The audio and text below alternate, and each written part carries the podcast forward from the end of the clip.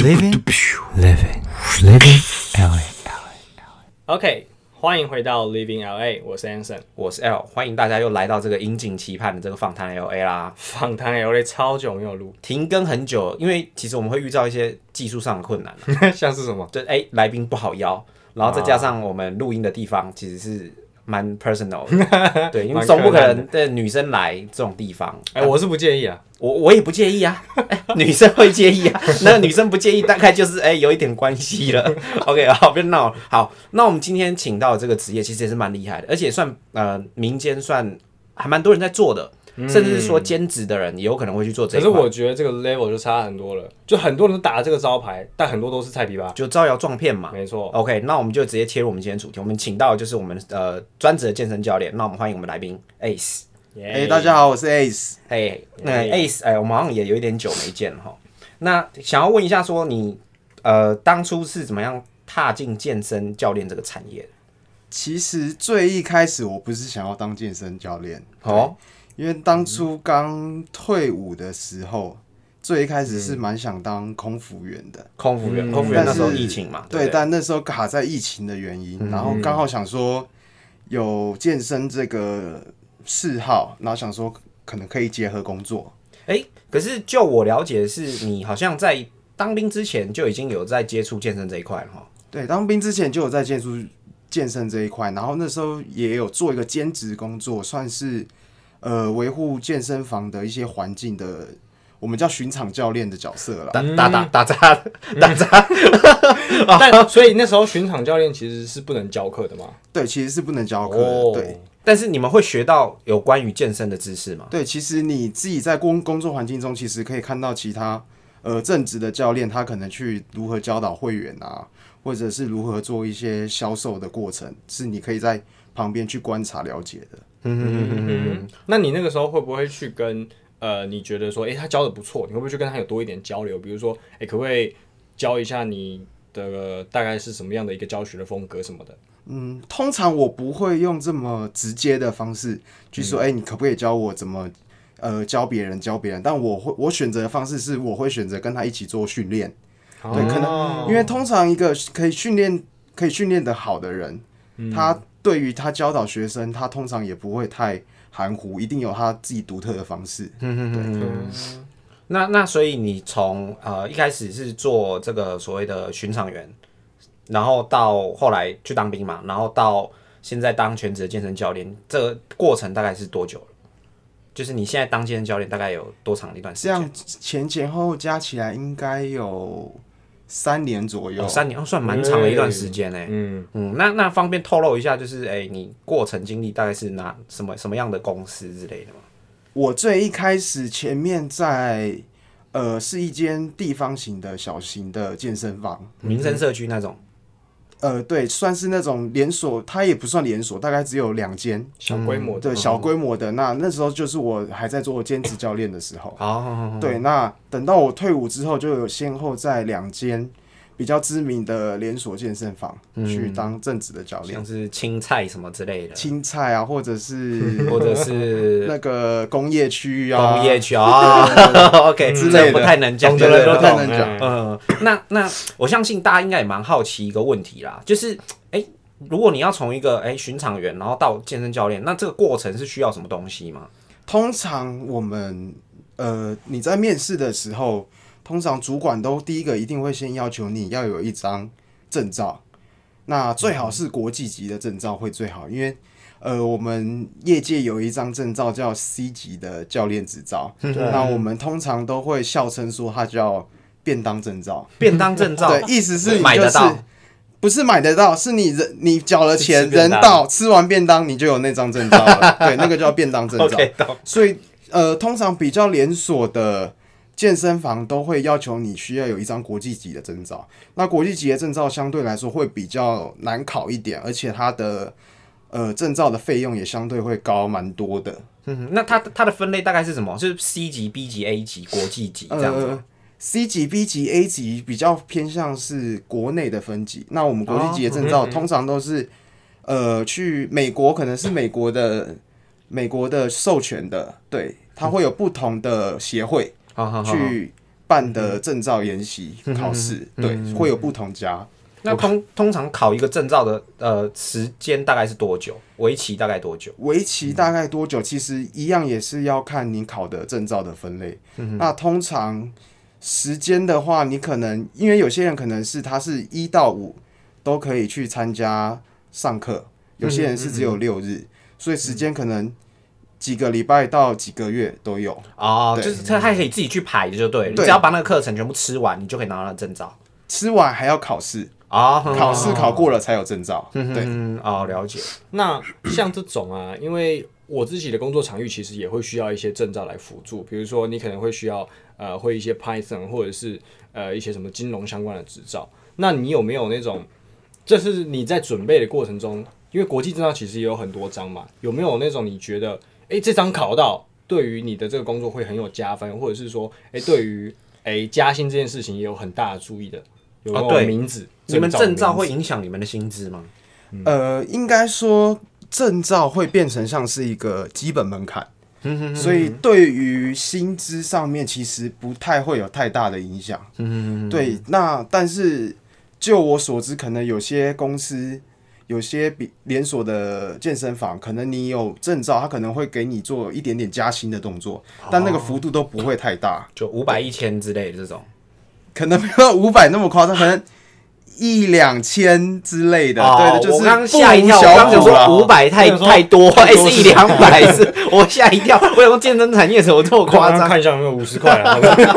啊好，那再问一个问题，就是呃，因为像你们说这个这个证照是一个门槛嘛，那所以就是有点像，因为其实你如果对你说你之前想要当空服嘛，我自己对空服其实有一定了解，就是呃，比喻啦，如果说你想要当机师的话，你可以有两种方法，一种就是你签卖身契给航空公司，你去考这个所谓的开飞机证照，然后另外一种就是呃，我自己已经先去外面考好了，然后我再加进去。那我的意思是说，啊、如果你要你说证照是一个门槛的话，那你是通常是要自己先自费把这个课程全部吃完，考完试，拿到这个证照再去应征，还是说你们可以去这个健身房之后呢，然后你可能已经先面试面试进去了，然后健身房才会再要求你们说，哎、你们需要去吃这个课程，要额外去考这个证照。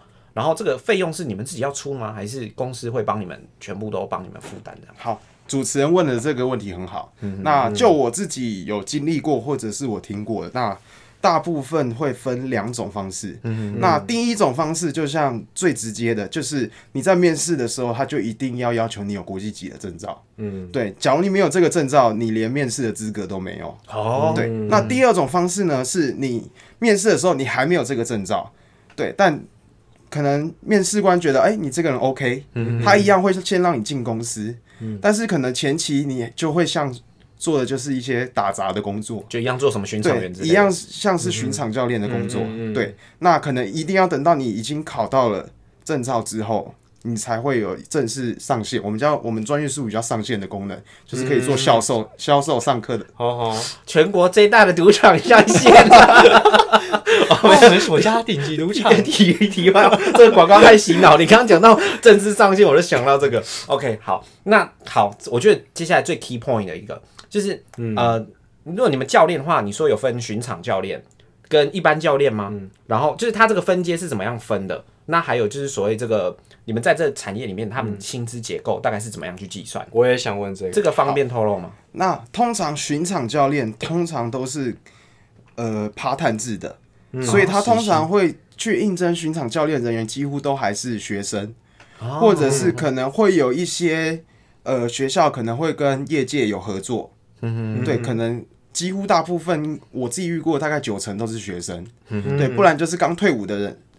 还不知道他的自己的方向在哪里，才会进去应征兼职教练。啊，对，那正职人员的话，几乎就是第一个一定是你长时间你就会绑在那里，所以几乎不太可能是学生。对，那他也没有什么一个明显的分制，就是他的工作内性质其实是完全不一样的。嗯一个就是维护整个场馆的环境，嗯另外一个呢就是需要负担整个场馆的营收。对，所以他是一个完全不一样的职业。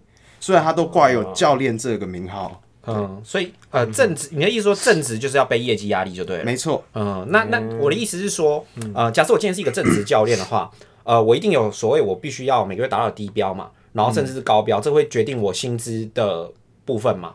那我的意思是说，有没有哎，假设我做到一个结构或者做到一个年限之后，我没有再往上升的机会。好，那通常每一家健身房，尤其是大型的啦，嗯，那通常都会有分级制度，比如说最低级的可能就是最一开始的私人教练，嗯，那他可能开来开始可能会分一个资深教练，嗯，那再上去可能会有主任、副理、经理，那当然。到经副理、经理这种层级的话，你的薪水可能就已经不是你自己的个人业绩，团体，而是团体的业绩作为你薪水的抽成的依据。对，哦，所以哎，那这样其实听起来还蛮像保险业的哦，就是你底下的业务会分一点抽成给你。那所以他底下的教练是自己找的吗？还是呃，他升上去自然就会配教练给他？呃，通常一家店的经理。就是所谓那家店的店长了，所以他底下的员工就通常都是他经由他面试，或者是他底下的副手，就是他的副理去面试。对，所以底下的员工都是他自己找的。啊，所以所以他等于说他每个员工他有有有一个课程销售，他都有一个抽成，就对。对，OK，那那那这一个工作。对你来说，薪水是让你满意的吗？应该说，你可不可以给我们听众一个 range？对，就更明确一点的数字。对，我们想知道我们缴的教练费到底缴去哪？Part time 的话很明显嘛，哎，就是哎，我一百五、一百六，现在以现在来说嘛，对不对？嗯。那以一般刚开始入行的私人教练的话，其实会还蛮辛苦的，因为一开始第一个你一定还累积的学生不够多。你累积的经验也不够多，对你可能自己很会运动了，但是你不会去教导别人。你很会教导别人，你也要会学会去呃开发销开发人员销售自己的能力。嗯对。那其实一开始的话，大概有轻则三个月，重则半年，你可能都会存在一直零底薪的状态。嗯，对，因为我们常说，其实我们教练自己本身都会说，这个工作就是熬越久。越赚钱，底薪是多少？底薪的话，其实就是基本劳工制定的最低底薪，二三叉叉叉，二三八零零吧，二三八零零，对，应该是二三，就是二等兵的薪资嘛，没有二等兵更高一点，哦，更高一点，对对，没有，他们还要扣伙食费啊，啊，对对，一定比较少嘛，差不多。二三八零，所以你会有大概将近到半年，有可能到半年都领这种，对，就是应该。应该就看个人的造化了。哦，那那以你自己的经验呢？我自己的经验大概我就是有时候，因为我待过两间，第一间的时候算是我刚正式成为教练的时候。嗯，那我大概差不多第三个月才开始，不是领到只有底薪的薪水，很快，三个月很快。那嗯，后来我换了一家公司。那我的第一个月就没有让就没有领底薪了，对，就领超过底薪的薪水。嗯，那那这个抽成是怎么算？如果你们教练课的话，抽成的话，每家健身房还是它的规定还是不一样。嗯嗯，那大部分的话，抽成还是以我们都会讲一个坎一个坎一个坎。比如说，他第一个坎是八万块的业绩，嗯哼，对，那他可能比如说他可以抽八趴的业八趴的。利润，利润，就是六六千四左右。那可能他下一个坎可能是十二万，十二万他可能可以抽十趴。啊，理解理解，就是就是你的整个销售额提高，你能抽成的能力也变高。对，那这个是我们薪资的其中一部分，就是你的业绩奖金啊。那除了业绩奖金之外，我们还有所谓的执行奖金。执行奖金呢，就是你上课的堂数。哦，对，那上课的堂数也会。影响到你业绩的奖金，你的业绩做的越高，你上课领的钱就越多。比如说我刚刚说到，假如你今天是做八万块，你在第一个坎，嗯，那你可能你的每每堂上课只能拿一百块。哦，对，那你假如今天比较努力了，到了第二坎十二万，那你可能你的每堂堂数可能可以一堂可以拿一百八十块。以以此类推，可能会越来越高，越来越高，越来越高。嗯，对，所以这个都是互相有影响的，环环相扣的。嗯，OK OK。我之前呢，其实不要看我这样，我也是做过教练的。我不是健身，游泳嘛，我知道了。对，就是看妹的嘛。我们第一集有讲过啊。哎呀，什么看妹没那么 low 好不好？还可以多要一点联络方式。多要一点联络方式。但我不知道讲这个，就是之前呢，为什么会想要提这个？是因为我之前做游泳教练的时候，其实也有这种状况。因为你说到说。呃，就是薪水是分级的嘛，对不对？然后你刚刚还有提到一个是，呃，这个会教的人跟呃这个怎么讲？自己会做的人，就是自己有练的人，跟会教又是两回事嘛。那我就想到说，我之前教的时候啊，我就有一个我的同事，他完全不会有蛙式，也不会有蝶式，但他教出来的都会有蛙式跟蝶式。哦，有这种吗？有这种会教但自己不会做的？健身有没有啊？好，其实健身界应该也不用我跟各位听众讲，其实自己假如有在健身房运动的人，应该多少都会观察这一间健身房的教练，一定有你看过觉得，哎、为什么这个身材可以当教练的人？有 有，那 那不是通常都是经理级的吗？那也许他们可能真的是时间比较忙，没有那么多时间运动。嗯，但是我自己会个人认为，你今天身为一个教练，是一个教导的功能，有点像老师，嗯，甚至会比老师再更严格一点，才能叫教练嘛。嗯。所以你应该要有一个身体力行、以身作则的责任在，嗯。对，不然你没有资格去教导另外一个初学者去怎么踏入这个健身的领域。领域里。对，第一个就是要对自己负责嘛。我想听众现在可能感觉不到嗯。啦，因为我们现在在现场，我们可以看到 Ace 的他那个身材真的是很好啊。就是我如果是女生，我马上就湿了。我马上叫他脱衣服。真的啊，那个很大，那个我看哇，目测应该有 D cup 吧，对不对？题外话，OK，好，那那后面要讲的一些部分是比较深层啊，就是你在这个产业对你来说的话，你会想要继续待吗？你会想要待很久吗？跟你在工作上会遇到什么难处？例如说，你可能想要教课，可是或者是啊、呃你根本就不想教课，但是你们公司上就是会有一定的业绩推行，说你一定要到什么，以至于你没有办法有更多的时间去在你这个产业里面达成你所想要的目标，会有这种情况吗？好，那以我自己自身为例的话，我觉得这个工作对我最大的难题是它的，毕竟还是一个半业务性质的工作。对，那很多时候你会变得很接触每个会员，你会很有目的性。就是你会想要跟叫这个会员跟你买课，跟你买课，跟你买课，或者是哎、诶这个会员真的想要跟你买课了，你又会很想要把课程数拉得很大，嗯，这样子你业绩才多嘛，对，那这时候你自己内心就会陷入一个两难，嗯，因为你可能会觉得说，哎、他真的需要这么多课吗？或者还是，但是另外一面你会想，这关系到你的薪水，你下一个月好不好过，要不要吃土，就看这时候。你的饭是不是在这？对，那对于我个人来说，这个是我踏入这个产业以来，自己内心一直在纠结的纠结的地方。嗯，我懂，我懂，这个这我之前讲过嘛，我常常在讲啦。哦，如果你要赚钱了，你有良心，你赚不了什么钱，你可能可以小康，真的，你可以小康。但是如果你要赚大钱，要要金喝呀，我跟你讲啦，你那个良心通常都要被狗啃的啦。我跟你说，我之前也买过教练，为什么？其实我对教练课其实还蛮排斥的，就是就会像你这种情况出现，什么意思呢？他今天想要把整个课程数拉大，就变成说他要教你的东西要分散分散，一点一点给你，才不会才不会让你说你可能只上前面十二堂或前面上二十四堂就就已经把东西都教完了，那后面的几堂是在干嘛？划手机是不是？所以他可能会偷偷偷一点时间，偷一点时间。我当初会把教练课推掉也是这样的原因，就是、哦，他会哎、上课的时候一个小时，哎十五分给你暖身，然后后面可能半个小时才真正在运动。那你也知道，如果真正你要做全套的套餐，半个小时是在动什么？你懂吗？然后后面的十五分钟做拉筋。然后舒活什么的，嗯，对不对？所以你们哎、对，在讲到这个部分，其实你们应该也要学一点什么拉筋或者是深层按摩之类的东西吧？对，那其实我们每个人当健身教练，第一个你在我们所谓的主力训练，就是重训方面，这个是几乎每个教练都必须要会的。嗯，那可能其他人会有去嗯延伸出其他专项，比如说拳击啊。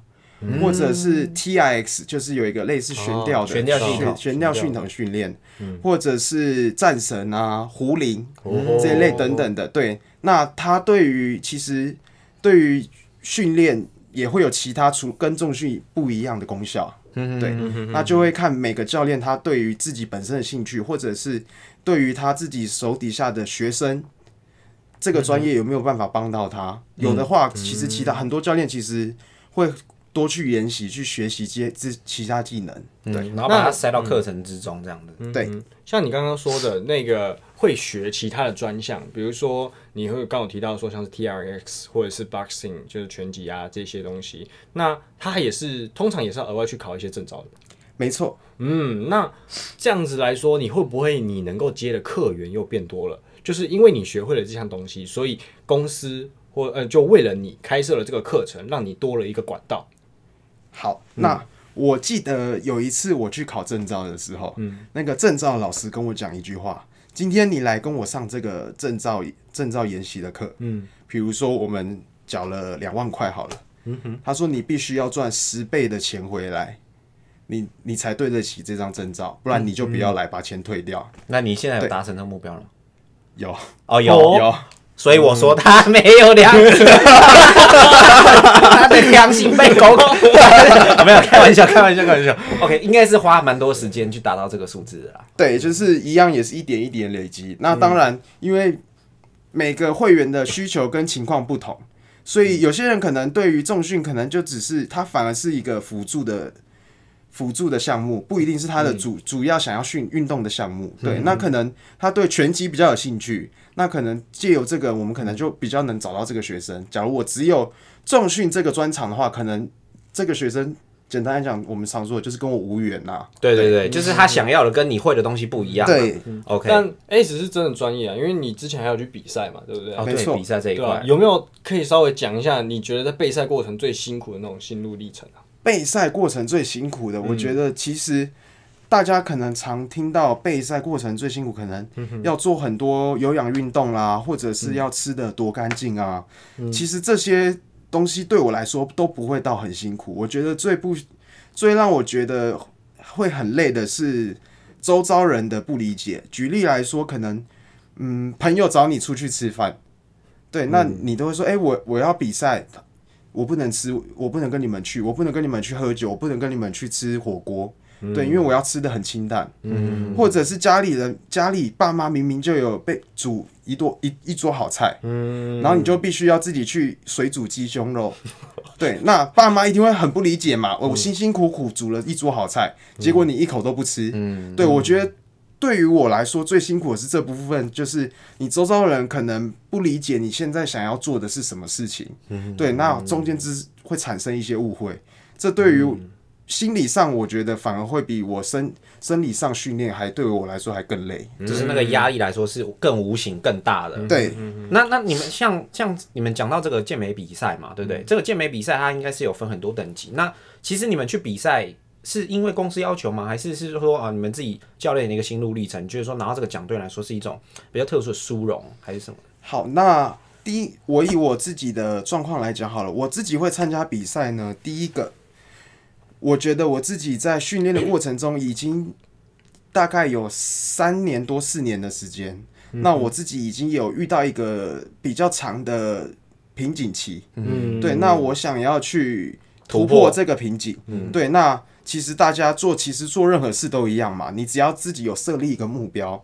你就会一直往那个目标前进，很快的你可能挡在你中间的障碍就会去除掉。那第二个目目的呢是，我觉得这个比赛不管先不管我有没有得名，嗯，对，那我参加了，我经过了这些可能。呃，备赛啊，要怎么吃啊，要怎么运动啊，那要怎么调试自己的心理啊？我觉得这相对于我来说，这也是一个专业能力的提升。嗯，对，其实在我心里，我觉得这个比赛我学到的东西，甚至比我可能之前去考的证照更有用。嗯更实用更实用。就是让你在这个过程中去学到一些更多新的东西。对，OK，好。确，实。那那如果啦，假设今天我一个健身呃新手，我我觉得我还蛮想要当一个教练的话，你会怎么样建议他，或者是说你会比较怎么样告诉他说，哎、你要从哪一步开始做，你这样子路来说会比较顺遂。好，那假如我们先以一个一般人来说好了，他甚至都还不是健身爱好者的话，嗯，我真的会很先建议说，他必须要自己先训练一段时间，嗯，可能至少大概一年。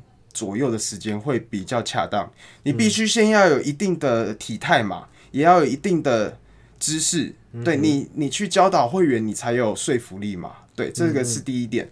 第二点是，我觉得会你必须要有一点外向的能力，就是你必须要跟人与人的沟通是好的。嗯哼，对，因为有些人可能他自己很会练，也练得很好，嗯，对，但是他没有办法把他想传达的东西用文字传输给别人，或者是他跟人与人之间的沟通有一点点的障碍。嗯哼，对，那其实对于教练，教练这工作就是很常要人跟人的面对，人际关系的沟人际，的关系的沟通，对，嗯那这也会是一个成为这个工作的一个障碍。嗯，对。那第三点的话，还是就是销售的能力，就良心的问题啦，有没有？良心加碳五级的，对。那其实销售的能力，这个反倒是你可以进入产业的时候再去培养的。嗯对，因为其实你进入产业之后，不管是前面的前辈啊，或者是主管，都会给予你很多的帮助。嗯，对，所以这个其实是你在进入产业前还不用先完全准备好。嗯，你在进入产业前先准备好，第一个一定是你的体态，然后你要先审视自己，你的个性是不是适合去常常与人接触的。对我觉得这个是要进入这个工作最重要的。嗯，OK，那我这边再帮观众问一个啦，就是哎、诶像你们这种很会哎运、动啊，或者是你们健身很有成，那也许你自己练得很厉害，你证照也都考了很多张，但是公司会不会额外就像你刚刚讲的嘛？也许我很会练，但是我对于销售这一块没有到很厉害，所以公司会额外要求你们去上一些销售课程的训练吗？还是之类的有吗？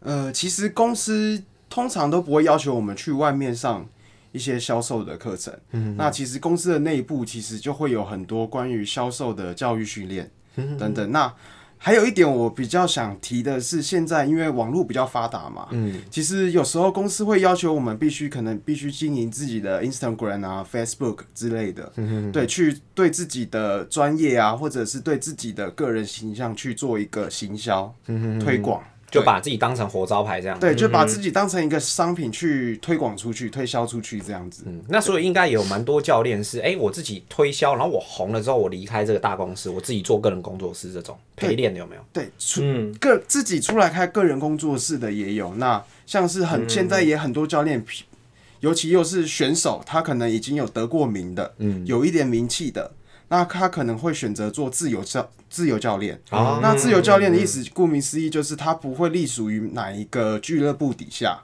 对，那他的时间是比较 free 的，但是相对来说，他可能在学生上的找要找学生会比较困难一点，毕竟不会有一个俱乐部给他这样的资源。给他一个当然，对对对对对，嗯，OK，那我们接下来就进入我们这个观众 Q&A 的部分了，因为这次是呃请到这个教练，我们有先发一个小预告，那就是有请一些人问说，哎、有没有什么一些专业比较专业的问题想要问一下这个教练。有收到一些网友的提问啊，我们现在，来念一下。那来这个第一题，好，那第一个我们是这个是 ARTX 七七八，他问说：你好，想请问这些健身房的巨巨都是怎么把脂肪变成肌肉的？这一看，这一听就是菜鸡。菜鸡，A R T X 七七八。吗？对，真的是够鸡巴、啊。哎、不要不要碰我们的观众。好，我会建议这位观众呢，可以先打开用手机打开他的 Google，Google，先搞清楚脂肪跟肌肉是两个不一样的东西。他可以先搞清楚这你的脂肪永远不会变成肌肉，它只会变少而已。OK OK，好，那接下来第二题，呃，Nick，呃，请问当教练会很好看妹子吗？哎、这个问题其实 我也蛮想问，因为很多嘛，好身材好肉欲嘛，你可是很想当教练？说不定他原本就是，他故意问你有有？那我凭良心讲，教练这个工作的确相比于其他工作比较好接触异性，尤其是男生比较好接触到女生。你说哪一种接触？身材、身哎身体上的接触，是人际关系之间的接触，啊对，就是毕竟你同事就有女教练了，那再来运动的会员一定也有很多是女性，嗯，对，所以你一定会比相对于其他的工作类型来说更容易接触到异性，但是我觉得能会不会比较容易干妹子，我觉得这还是要取决于每个人的人品问题啦，对，哦。像是我个人而言，那当然是不会啦，不哎容易。哎、那，你手指在后面比什么？哎你手指在手指怎么感觉怎么交叉？OK，好，下一题，下一题。下一个，哎、我觉得他这题问的挺有深度的，但但听起来又有点北蓝。嗯好这是 Judy 八七，然后后面不用念。他写说，呃，想要请问做小重量多组的差别跟大重量少组的区别是什么？如果我想瘦全身又不想瘦到胸的话，要做什么好呢？哦她是个女生，听起来还蛮有深度的。哎、a e 怎么回答？好小重量多组组数，大重量少组数。那通常呢，我们它应该是有，我不知道这是一个误会还是它只是打错字而已。那通常我们都是小重量多次数，不是多组数。哦大重量少次数。哦对，那通常小重量多次数呢，我们训练的效果来说，会比较偏向是肌耐力，或者是再少一点点的次数，会比较偏向是肌肥大，就是我们常说的，我们可能要把我们的肌肉的、呃横切面，我们讲的横切面变大，就是你看你的肌肉会变比较大一点，比较立体一点。对，比较立体一点。那再来次数再更少一点，可能到五下以下，五四三二一，那可能会比较偏向你的肌力，也就是我们常觉常说的 power，你的力量气训练，哦馆长那种嘛，对，就是你可能你一下可以到底推多重，对，懂？OK，好好好。那我们下哎、一题等一下，他还有另外一个问题啊。他说他想瘦全身，又不想瘦到胸的话，应该是女生问的。好，那我帮你回答，找 Ace 帮你咯。好，没有没有没有没有，会黄标哎、那通常呢，我们在做减脂的动作，你一定是会全身性的开始脂肪的消除变减少。那从哪里先减少，其实是因人而异，就是基因你的基因决定的。哦对，那像有些人他可能就是脸瘦的比较快比较多，有些人可能。呃，天之骄子就是肚子瘦的比较多，对，这个就是因人而异，不会有一个决定。你你你的教练也一定不会知道你到底会先瘦哪里，对。那你能做的就是努力运动吧，哦。OK，OK。你要先瘦才知道你的基因是支持你先瘦拿嘛。没错。啊好，那我们下一题，呃，这个哦，这个问的蛮好，蛮有礼貌了。来，Andrew 教练你好，我目前是重训新手，想请教一下，我目前一周训练的次数大概为四次，那照顺序排是胸肩腿有氧，一次大约一到两小时。以新手来说，这种强度会太高吗？有没有哪里需要调整？来，Ace，听起来没什么问题啊。好，这个 Andrew 同学吗、e Andrew 同学这个问题，我们是拆成两部分来来做回答。啊第一部分，他刚刚说他的训练是胸肩腿有氧有氧有氧，嗯，他好像少了一个背部的训练。哦，那这会衍生什么问题呢？那胸跟肩都算是在我们人体的正面嘛，所以它正面的肌肉很大，背面的肌肉相对于比较弱的话，它整个人会被往前拖，所以它就会变得很像一只猩猩，驼背。哦。驼背，或者是我们术语说的圆肩。哦这对圆肩哦。那再来第二个部分，它一次训练一到两个小时。那我自己的建议，以一个健身新手来说，一个训练有超过到有到两个小时这么长的时间，那代表他可能中间的过程中。可能有一部分的时间是在划手机，或者是 观察周遭的 妹子环境，对，观观观察周遭的环境。对这样我知道为什么了。，Andrew，你好像透露了一些资讯哦。之前 L 带我去健身都是三小时起跳 都知道问题在哪了。没有没有没有，先不要先不要讲我那一趴，没有，我们 Ace 继续回答。好，所以以一个健身新健身新手来讲的话，我会比较建议他整个训练的时间其实抓在一小时或一小时内就够了。那当然以，随着你呃训练时间越越来越久之后，你身体的不管是肌耐力或者是肌力，一定会慢慢的成长。那这时候你可能需要把你训练强度拉长，那你训练时间可能也会随之增长。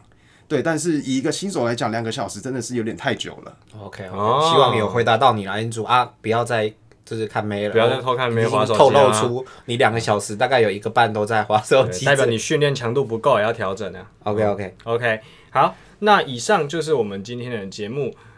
就是哎、希望哎、如果你有想要踏入健身产业的、啊，或者是说哎、你就是在旁边观望，但是你并没有对这健身产业有非常全貌的了解的话，这期节目希望有帮你解答到一些啦。我们不要说超级深度，OK？那以上就是今天节目的内容。好了，那喜欢 Ace 的朋友们，就是底下我们会放上 Ace 的个人联络资讯啦，或者是说你想你对重训有一些疑问啊，或者是你想要哎、想要从 ACE 这边进入健身这个产业，或者是说你想要请他当你的私人教练这个部分呢，哦，你们自己去跟 ACE 联络了。那他会不会回你，我不知道了，可能女生比较会。OK，那我们这集就先到这边，我们下期见，拜拜。Living in LA 的最新单集将会在每周的周三以及周四早上不定时的更新上架，喜欢的朋友们不要错过了。没错，喜欢的朋友们别忘了按下订阅，才不会错过最新一集的通知哦。我们下期见，Living LA。住啦！